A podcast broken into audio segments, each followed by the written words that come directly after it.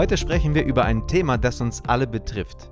Falsche Ansichten darüber, wie Gott zu uns spricht. Der Titel dieses Podcasts lautet Wie Gott nicht spricht.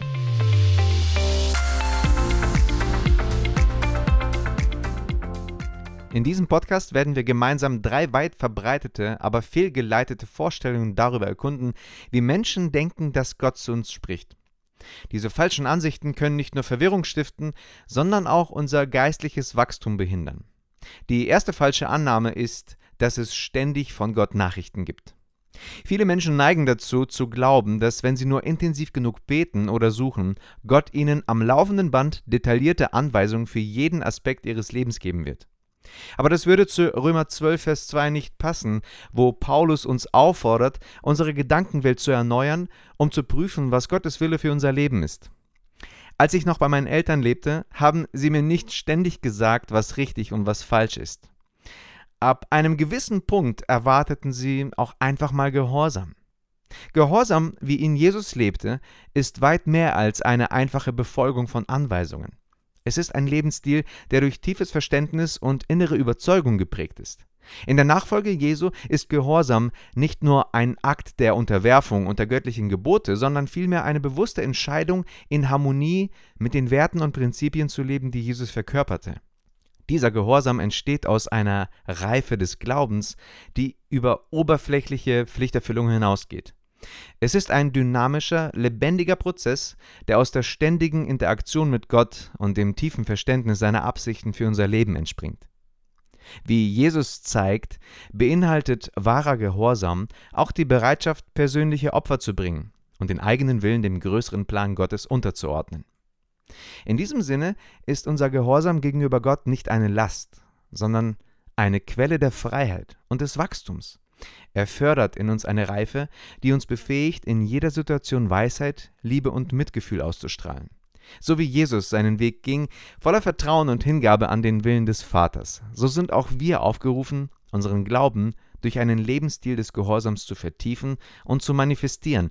In dieser Hingabe liegt die wahre Kraft und die Schönheit eines Lebens im Einklang mit Gottes Plan. Gott könnte uns im Sekundentakt Anweisungen geben, keine Frage. Aber ganz ehrlich, wollen wir das wirklich? Wie ich immer wieder sage, er möchte Beziehung. Und in einer guten und tiefen Beziehung gibt es Momente, in denen man sich anschaut und beide wissen ganz genau, was der andere möchte. Einfach weil man sich kennt. Alles ist gesagt, obwohl kein Wort gesprochen wurde. Die zweite falsche Annahme ist, dass alles in der Bibel steht.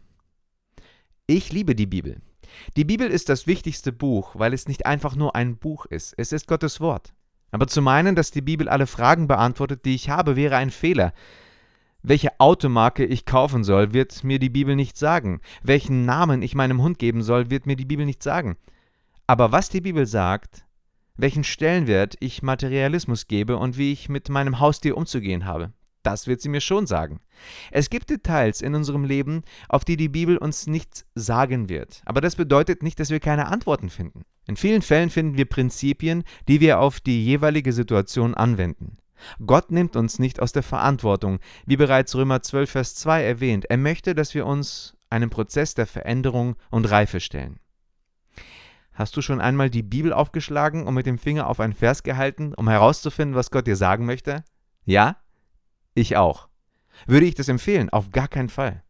Es ist in der Tat schon mal vorgekommen, dass ich das Empfinden hatte, dass Gott mir dadurch einen Impuls gegeben hat, aber ich wäre sehr vorsichtig mit so einem Bibelroulette.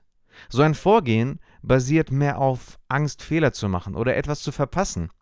Aber die Liebe treibt jede Furcht aus. Und Jesus sagt in Johannes 10, Vers 27 etwas sehr Wichtiges in diesem Zusammenhang. Meine Schafe hören meine Stimme und ich kenne sie und sie folgen mir nach. Wenn wir also die Bibel lesen, dann hören wir gleichzeitig auf die Stimme Gottes und erlauben dem Heiligen Geist in uns zu arbeiten. Wir warten und hören und warten und hören. Aber wenn wir die Bibel für schnelle Antworten missbrauchen, dann können wir wirklich auf die schiefe Bahn kommen. Noch einmal, Gott geht es um Beziehung. Uns sollte es auch darum gehen. Die dritte fehlgeleitete Ansicht, wie Gott spricht, ist, was auch immer geschieht, ist Gottes Wille. Die Idee, dass alles, was geschieht, Gottes Wille ist, ist eine vereinfachte und fehlgeleitete Ansicht der göttlichen Führung.